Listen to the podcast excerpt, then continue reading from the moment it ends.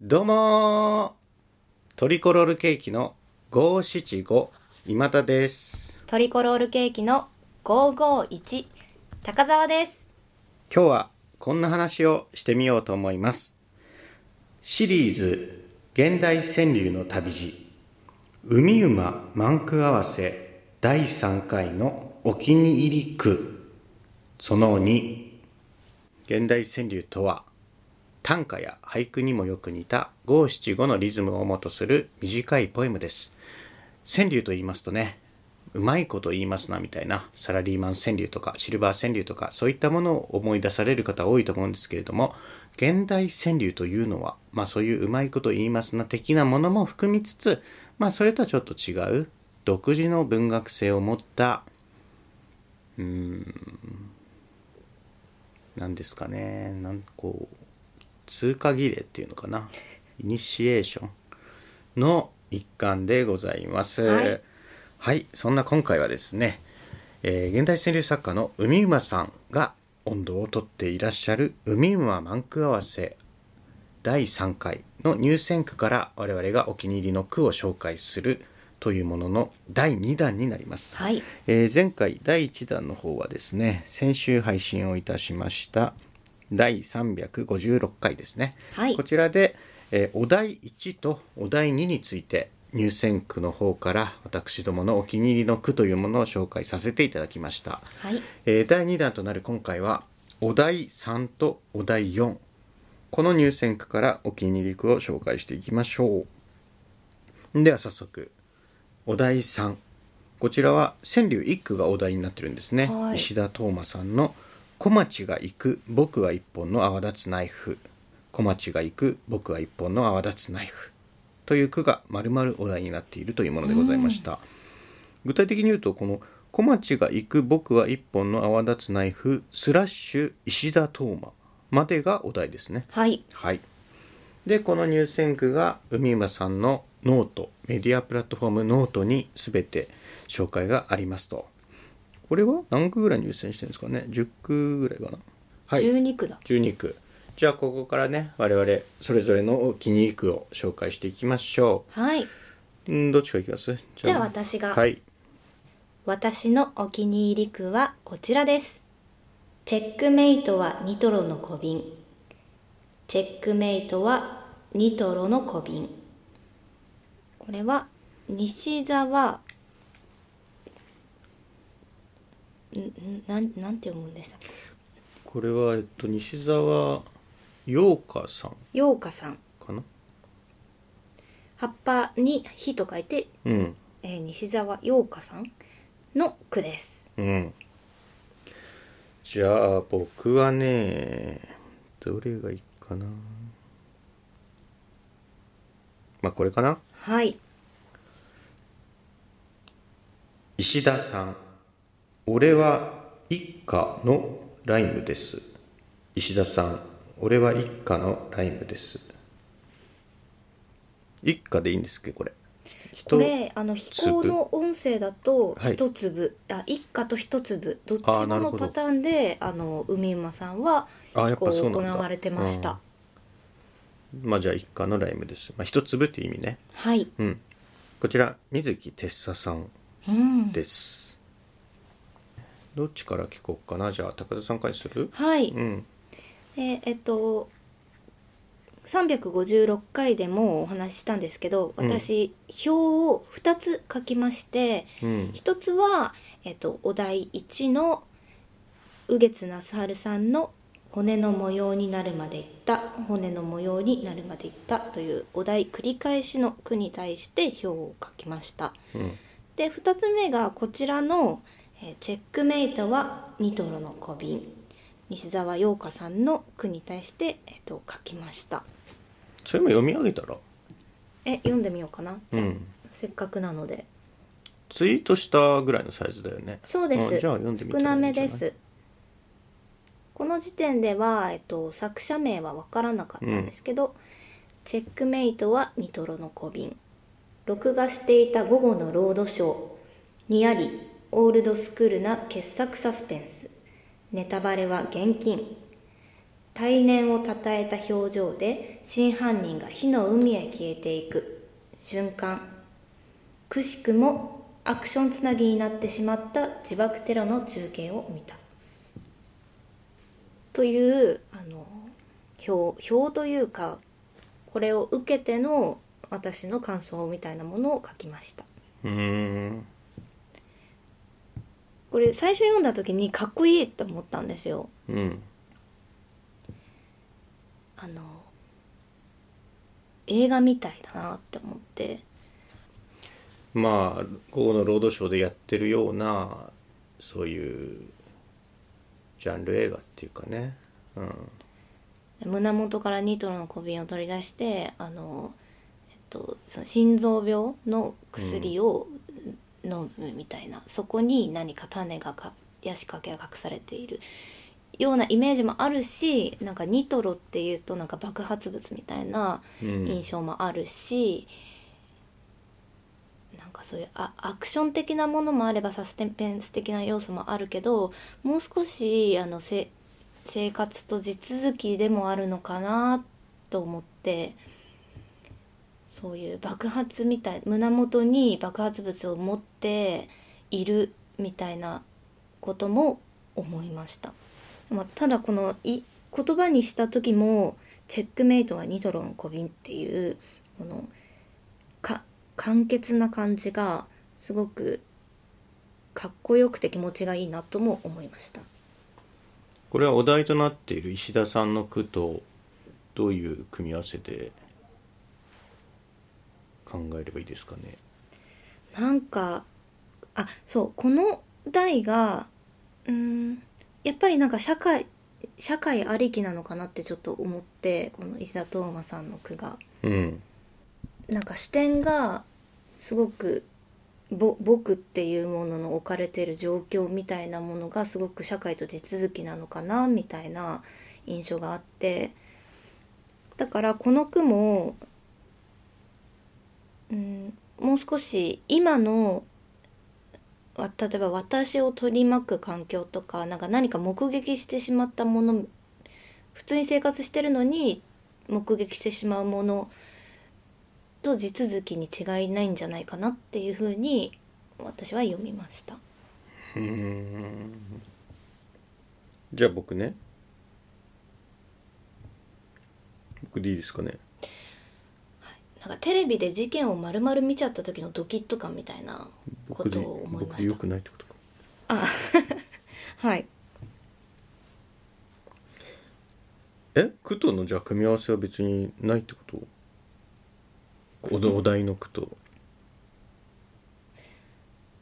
いやなんかその時の社会と地続きみたいな部分かなと思っただけですうねうんん、それくらい僕はえーっと石田さん「俺は一家」のライムですはいなんですけど、まあ、この石田さんっていうのは石田斗真さんですよね、うん俺っていう句があったんだっけ石田さんに別にないかありそうえっと違うかでもネクタイとかの句ネクタイねあと酢豚酢豚ねはい、あと杉並区とかもあるかうん、な、は今ね初めまして現代川柳持ってきましたんで、はいちょっと確認をしますね私もこれに取り組むときにうん読みました、あそうなんだ、はいこのお題にはいへえ石田斗真さんの部分をうんちょっとじゃあ俺があるかどうか確認してくんない今から読むからはい戦闘になるのを恐れているもなか戦闘になるのを恐れているもなかはい俺出てる出てないです出てないかこれは出てるかな岬までの道をモナカは頑張って岬までの道をモナカは頑張ってなんか俺やっぱ俺は出てる俺性はあると思うな俺性はやっぱあるんだうんモナカが俺に聞こえてくるってことはい、うーんうんうん、視点人物は絶対「僕」って言わないで「俺」って言ってそうだなとか思っちゃあそう俺はないかなやっぱり僕もないですか今バーッと見てる感じだとないかなあとあれだね卵焼きとウインナーソーセージの皆さんも石田さんですようね、んまあねライムっていやなんかいいと思うんだよな 俺は一家のライムですってうん私これ読んだ時に小さすぎないなと思ってなんか、えっと例えばピーナッツですとかじゃないのがうんいいなと思いましたライムなのがいいなって思ったうんでもライムの何がいいんだって言われたら分かんないけど小豆とかピーナッツとかち一粒がすごく小さいもの柑橘系がいいんじゃないそっかレモンはレモンだとやっぱねあれなのよ梶井元次郎のイメージがつああいーレてきモちゃンう性からが、うんライムみたいななんかね爽やかな感じうん、で青臭い感じもちょっとあるから、うんうんそういうのがいいんだよねなるほど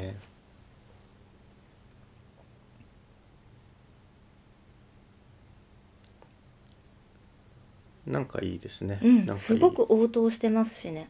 音国うんあ、ーお題小町が行く僕は一そ本うだね縄立つナイフ、スラッシュ石田斗真に対してすごく応答しているなと思いました、まあそうだね石田さんって言ってますからね、うんまあいいんじゃないでしょうかはいはいでは最後4個目のお題はいこれが漢字1文字で「貝はい」世界の貝ですね、うんでこちらだけは海馬さんじゃなくて河合大輔さんが選者を務めていらっしゃるとはい河合大輔さんも現代川柳の作家さんでいらっしゃいますさてでは入選句からお気に入りの句をご紹介しようと思うんですがどうですか高田さんでは私のお気に入り句はこちらです通り魔に名前を付けられちゃったから通り魔に名前を付けられちゃったからうん岡本鴨さんの句です僕はねはいこれかな脱いできた毛皮とここですれ違う脱いできた毛皮とここですれ違う木崎ララさんはいはいなんだかあれですねえっと第1回目この「海馬満句合わせ」のうんお気に入り句第1回先週のは、えっと、もう木の咲ららさんと、えー水木哲也さんでしたねあそうでしたかも、はいそうだったね偶然偶然ですね偶然だねなんかでもやっぱりあるんでしょうね偶然じゃないのかな、これはね何がいいってねあ高田さんからだっ け高田さんからじゃあ私からはい通り魔に名前を付けられちゃったからこれなんか付けられちゃったからって言われるとなんかただごとじゃなさがあんまりないんですけどうんただごとじゃなくないですかって思ってでもなんかあっけらかんとしてる言い方が面白いなと思いました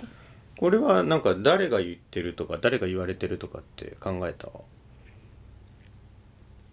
うーんまあ視点人物が誰なのかとか別にないかでもどあとどっちもありえるなとは思いましたあどっちもっていうのは2つありえるなと思って、うんえっとつけられちゃった人を見てる人、えーつけられちゃった人の2つかなと思いました通り魔ってことえー例えば今田さんはまあもうあ私が今田さんが通り魔に名前を付けられちゃった人だとして通り魔からってことあ通り魔からうん私が「え今田さんはもう名前付けられちゃった側だもんね」っていうような、しえっと、イメージうんもう一つは、えっと、私自身が通り魔から名前を付けられちゃっていてだってもう付けられちゃったからっていうようなイメージ通り魔からつけられたっていうふうに考えてるんだあそうです通り魔に名前をつける通り魔に対して名前をつけるっていう捉え方もできあーでてきますね本当だ例えば俺があの通り魔にはネーミングしたかったんだけど俺じゃなくてあいつが勝手に名前つけやがったとも取れるよね、うんうんまあ半然としないんだけどなんだか怪人なんちゃらとか、うんそういった通り名みたいなもんがうん通り魔だけじゃなくてこの名前を付けられちゃったからっていうか名前を付けられてからちょっと関係性とか、うん自分の環境に対する自分の言い方が変わるみたいなことってあるなって思ってうん例えばあのちょっと嫌な思い出ではあるんですけど二十歳って呼ばれた時あって二十歳の時に。へえあ二十歳人のことを二十歳って呼ぶような人の空間にいたっていうことで、うんそうなると振る舞い方もちょっと変わる感じがして自分も相手のことをちょっと軽視する感じがするっていうか名前で呼ぶよりもうんとかあと「佐藤ちゃん」って呼ばれるのと「高澤さん」って呼ばれるのともうこれはまあ本名だけどうんなんかブルーあの俳優やってるとブルーの女性の方うんっていう呼ばれ方をしたりもするし。うん着てる服でええっと呼ばれたりもするからなんか言い方が変わるなっていうのが、うんそこに通り魔を持ってくるともう関係性とかこの街でいる自分がちょっと変わっちゃうっていうのがへえ結構ただごとじゃない感があるけどあっけらかんとしてて面白いなって思いました。うんあ大丈夫ですかん何がなんとなく伝わりますかねまあなんとなくねはい、うん僕の選んだ脱いできた毛皮とここですれ違うもはい、うーんこれこういう世界世界の縮図ってことなんですかねこの世界のなんか私幽体離脱してるようないイメージがありましたうーんなんか棺桶に入ってる自分を実体のない自分が見ちゃったみたいなそれってでもさここですれ違うっていうのはさ別にここでっていう必要がなくない、そら関係のそばにいるとすれ違うだろうって思わないうんよもや、よもやここですれ違うとはみたいなニュアンスが感じられるのは何だろうねああまさかここですれ違うとはみたい二度見くらいしてるのかしらなうんなんか「回」っていうタイトルだからあお題だからさこう世界人生は皮肉なものなんだよなみたいな風に取っちゃったかもしんないなこの句は。うーんうんあの時のあれとここでみたいなうんうん古着屋うんそうそうそうとかあのペット自分の飼ってたペットが殺され てマフラーになってたのとミンクかなんかですうか、んなんかあるじゃない、はいペレットとかうんそれとなんかこうねセレクトショップの棚でまた出会い直したみあらたいなクルエラですかね101匹ワンちゃんのクルエラっていうの僕101匹ワンちゃんは1匹も見たことないからちょっとわかんないんだけどクルエラって何のことえっとクルエラっていうのは動物の毛皮をああうん悪いがお好きなばあさんあそうですああそうなんだうーんまあまあこんな感じですかね、はい。なんかこの河合さんがあの、は X で発表されていたりノートで発表されていたりするご自身の句とこのあの選者を務められてここに並んでいる句の印象はなんかかなりち違うんでうーんさらにこのコメントが気になるところだなと思いました。あ今度ねうん20日だったっけ10月の20日だかに違うかあそっかもう、えー10月13日あ違う10月20日金曜日にもうすでにコメントは発表されているということですねということですはい、うんうんまだそれを確認できてない10月17日の私は今気になっているところですなるほどはいじゃあ確か以前の配信で決めたよねあの僕たちもこれトークしてるんで、はい入選した句の数が多い方が勝ちみたいな確かなんか決めた気がするんだなんけどか不思議な大会がね組まれましたよねうんまあこれは海馬さんには関係がなく僕たちラジオポトフとして勝手にやっていることなんですけれども、ななんて決めたんだっけ入選句が少なかった方が耳を、えー保護ねあ地域猫みたいに桜耳にするうーんハサミをパチリと入れる桜の花びらの形に耳の端っこを切り取るってことでしょ、はいそれは高田さんが言い出したんだっけ おぞましいいえあの今田さんは殺し合いって言ったんですよいや殺し合いっていうのは比喩でしょうよマジでやり合うみたいなことでしょうよそんな命まで奪うようなことはなくていいと思うよ僕は何ですかそれいやいやだってニュアンスとしてはあの殺どっちかが死ぬまでって言ってましたよまあ比喩として確かにそう言ったかもし比れないけ喩どとしてだってたそのそれ時が点そうでいうふ比う喩とにしてって言ってくださそいよれこういうその表現がそういうふうに取られたんだとしたら、謝罪しますね何ですかそれ いやーもう聞いたことあるようなさら問いですかいやじゃ結あ局結局どっちがどうだったのよ数は僕は入選したよちゃんとちゃんとそりゃっていう言い僕は方入変選なするわけよね、あ珠玉ですね今田さんもねあはあい主玉って思うんだ、まあはいそれは否定しないですけどこちらかえらっはと私は2区、肉はい入選いたしました嬉しい、どれ読んでよえーお題3つ目のうんお題の「小町が行く僕は一本の泡立つナイフ」石田斗真さんの句がお題でしたうん私が入選した句は「遥か茜にうだる町相撲」「遥か茜にうだる町相撲」ですうんそして4つ目、えー河合大輔さんのが選者を務められたお題「会」から一句「見てきてよかわいい国のお湯加減」「見てきてよかわいい国のお湯加減」でしたえ今田さんはあ高田さんは入選区が2区はい僕は3区入選しててお題3のお題はい「小町が行く僕は一本の泡立つナイフ石田斗真」これに入選してましてはい「僕たちは一人切り裂きジャックたち」「僕たちは一人切り裂きジャックたち」これとはい僕たちは一人切り裂きジャックたち僕たちは一人切り裂きジャックたちあれ同じように聞こえこまれしがた2これが2本目ねはいでもう一つが僕たちは一人切り裂きジャックたち僕たちは一人切り裂きジャックた ち以質上の問いいですか以上の3区です質問いいですなかので僕が桜耳にいなるえわけいえいえあのひひ質問させていただきたいんですけれどいや質問にはあの手をこれま挙げてるんですけどこれまでさっきから質問にはし答えてきたので今回はここまでにさせていただくとなんでこっちの方当ててくれないんですか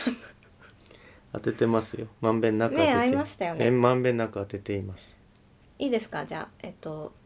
もうあ当なてたらはれあてなたなくはても言いますけど NG 当てられ NG リストにあなた NG リストに入っているので当てません当てられなくても当てないでし聞ょきます当けれどてないで不規則発言はやめてください、えっと不規則発言はやめてください議会は 同じように聞こえますけどはい言い方変えただけで同じように聞こえてるんですけれどはどうですか何がいかがお考えですかいや文字を見たら違うってことがわかるんじゃないですか今読み上げただけなので誤解された文のか字をもしれ読んないでだす上ねであのあの通ってます文字を読んだ上でどうすればいいんですかじゃああなたは私がここで私が自分の耳にハサミを入れるのを見ればそれで満足っていうことをおっしゃってるんでいすやかいえ違いますあともう一つ質問あるんですけどいいですかはいあの3回別の声色でよ読まれてましたけどどのようなイメージで変えたんですか事前通告で1社あたりご質問は1つまでというふうに通告してありましたので進行を妨げる不規則発言は控えていただけるようにお願いいポトたしフます新聞の高澤なんですけど、えっと、声色を3パターンに変えられてらっしゃいましたけどどのようなイメージで変えられたんですか一つの句を3つの声色で読み上げてらっしゃいましたけどその意図と、えっと、どのようなイメージで変えたのか教えていただきたいです。読み上げ方によって句の解釈っていうのはある程度操作できるっていうのはご存知ですかそうですねはい海馬さんの読み方でいろんあの解釈を一つの方向にある種誘導があるところもあったと思うんですよ、はい例えばドラムドラム、はい水木哲夫さんの句もねはいドラムドラムというふうに発音するのかドゥラムドゥラムというふうにするのかで句の印象は全然変わってくるわけです、はいだから私は自分の句に対して3つの読み方でもって3つの解釈を差し上げたんですねいや声色だけでしたけれど変えたのはいやそれはあなたの感受性でそうおっしゃってるのかもしれないですけどこちらからは3パターンの3通りの句をじゃあそのイメージの説明責任があると思いますけれど聞かせたのであれば憲法にそんなこと書いてありませんし一つの句を提出した人がそのイメージまで説明するなんてルールは現代川柳にはありまいせやん声色に対して声色に対してです内容ではなく声色の声色からだからあなたの貧困なイメージではふ膨らまなかったかもしれないですけどそれを私が全部説明していたら、はいね衆院の議長っていう仕事は務め上げられないんで時間足りなくなっちゃうんではいいい体ですか調悪いんですもんね体調悪いですよはいというわけでただえ次のぎ次の衆院選には出ます しっかり直してしっかり出たいと思ってますえはい説明責任果たしてないということで、はい、それは男性に対するセクハラです ね私から言わどせうればいう意味ですか、男性に対するセクハラだというふうに思いますけどえね、セクシャルな面一つもないだと感じますけど、ね、私からすればですようん、そうですか、うんそういうなんですよ、いいですかというわけで今田さん1句私が2句でしたねいやでも僕の一句って特選だからねいいこれえ確かかける3ぐらいになるんじゃない特選まあ珠玉ではあるけれど、うんかける3なのであれば私1句修句に選んでいただいたのあで週句かはいえじゃあ1対4ってことそうポイント制で言えそうばですねはいえでも耳って2枚しかない からカードみたいなことではなくてあのあ一発でいいんじゃないですかというかまあ私それ望んでないのでいいですよまあそもそも勝負ではなんなかいのでハサミ耳にハサミを入れろってさ口で言うのってさこれ多分なんかの犯罪になると思うんだよねなんか強恐喝強さみたいなわかんないけどいいのかなその記録完全に今残ってる状態だけど そんそなれわでも覗けなくいっじてゃん言うなら全然僕はいいや大丈夫ですやらないやらなくていい悪んです法よも法だと僕は思ってるからいやハサミは入れなきゃいけないと思ってますよこれでいいです かこうじゃないですしいでてていでてていでてていでててこれでいいんだよねあそうだあれありますよね今田さんえキズパワーパッドありますありますしたらいいと思いますここでこそえー、なんか現代川柳ってそういうものだっけなんかもっと僕待って言い出しっぺは今田さんですよエキサイティングなものではあるけどそのなんか人体の欠損させるとかそういいやそんうエなキサこイティンとグじゃはないと思って私そもたそも望んでませんだって今ご利用ししてきたじゃないいいえ押してませんしょあの まずそうポイいンっト制たがどうだとかさ勝負ではないですしいやでもなんか怖かったもん澤田大樹が僕に迫ってきてるのかなっていう恐怖感じましたそけこどは違いますよえっと一つなのに三つっていう明らかな嘘をねあのおっしゃった嘘んでじゃないじゃん3種類の句のように表現したじゃんえっと3つの解釈があるようには表現したけれどはい一、つそれの三句句をってことでしょ一つの句を3つの解釈であるかのようにおっしゃったっていうことであすそれはちょっとルール知らなかったです僕の方のその川柳区会ではこれありだったんで僕の住んでるとこの川柳区会では、ああそうですか、うん、港区のねあはいあ はいはいとか言っていいですかあの耳は無事あのあ守られましたしそんな勝負ではないこんな豊かな句会でねそ何んなことさが自繰り分でなん広かげトラらブれルるのよう種なまいいといてさいえいいえ今田さんですよそれ言い出したのはあのそれは過去回を聞いていただければわかると思いますけ絶ど対僕じゃないよいいえ高田さんだよいいえ言い出しっぺです血の気が多いなって思ったもんどんなスラムで育ってきたか知らやんけどめさましょうと言いました私はそういうのは最初からやめましょうと言いました度胸試しでなんか指にタバコを手のひらで消すみたいなのよくやってたのか知らないけどさやってますやってませんあんまり怖いことは下の上とかね怖いよやめてほしいわマジでやってませんやったことありそっませんちだけでやってほしいわこの僕らみたいなさこの文文民っていうのなんかこの文化人文化人にその価値観持ち込んでほしくないわいいえ怖いわマジでそのようなあれはないです私は豊かにあの楽しくこの短子系文芸を楽しませていただいて会の入選数で競って負けた人が耳を桜の形に切り抜くなんて発想があることが怖いっつってんだよこっちそれははポトフの会話の流れでしあのそんな会話の流れあるそういう同調圧力だ同調圧力だ耳を桜の形に切り抜く流れなんか発生するかねこの時 期におかしいよ春でもないのにさその考え方があらかじめあるから出てくるわけでしょないですよ高田さんだって言い出したんだよね僕が言い出したわけじゃないよね桜耳は言い出しましたけどほらそうじゃん殺し合いだっていうから殺し合いは比喩だっつってんじゃんそこまで であれば桜耳も比喩です桜耳が比喩って意味わかんない桜耳の意味で言ってるでしょう よ殺し合いは比喩だけどさ比喩じゃないです比喩であれば最初から比喩って言っていただきたかったそんな比喩ないわ これは比喩なんだけ風ど情の風情のっなていさなんでそんな まくしたててるんです かいやいやおかしいよいや恐おか怖のあしまりいのは恐今田怖のさあんまでりすでよすよいやおかしいのは今田さんですよこれ始まトークでした恐段階から怖が今及んだんですすもんハサミ向けてこられてさいやほら向けほらてませんみたいなさ人にハサミを向けるようなことしたことはありません人の耳をハサミにてめえで切れって言ってくるようなやつだが人にハサミは向けちゃいけませんなんて皆さんどう思いますかおかしいこれはあの確かめてください怖いわ恐怖だ同調圧力だ怖え二人の間に同調圧力ってある見のかたからこの間膨らむ村事件見たから怖いわマジでこれ良くないことが起きてるわちょっとまだ終わってないんですから海も満開合わ何せを第3回はこれからもまだイベント続くんですそようねですねまさにこれがえっとね配信される10月27日にイベントがあるみたいですね、ズームイベント海馬満開合わせ第3回をしゃべり倒す終わってるのかなこれが配信さそうれでるす頃にねは多う分ん事前に前見たよね第2回の時見たと思う見ましたあれでも海馬さんが録画も上げてくれていたかもなもしかしたらあれツイツイキャスあズームかあツイキャスかなあズームイベントだから多分事前になんか見たいですって言ってた人には海馬さんがリンクを送ってくれてたんじゃないかなそうだてかトークした人にはみんなに送ってたかそもうでしたっけうんね、なんかまあいずれ YouTube とかでももしかしたら公開したりするんじゃないでしょうか、まあ、もちろん見たいという方は Zoom も見た方がいいと思いますよ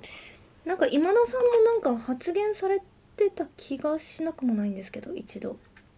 この時あれがそれだ前ったっけなんかした気はするけどそれがこの Zoom イベントだったかどうか忘れてしまいましたけど回はいねリアタイされてみたらいかがでしょうかあはい、どうなんでしょうねまあ、今日だからねはい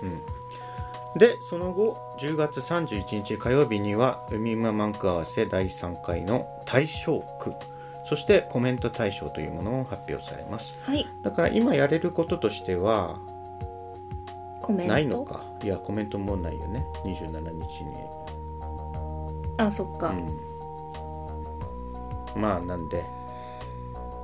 楽しんでいただこうっていうところですかねはい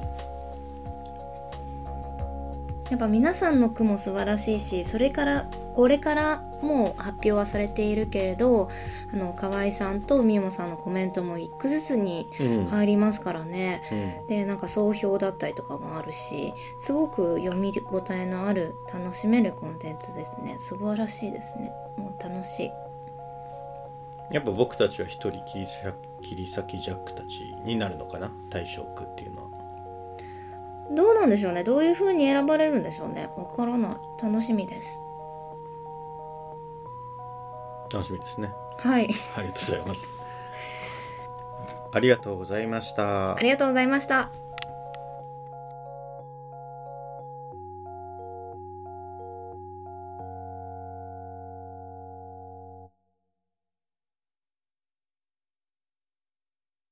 聞いていただきありがとうございますラジオポトフでは皆さんからのお便りコーナーへの投稿をお待ちしています概要欄にあるお便り受付フォームからお送りください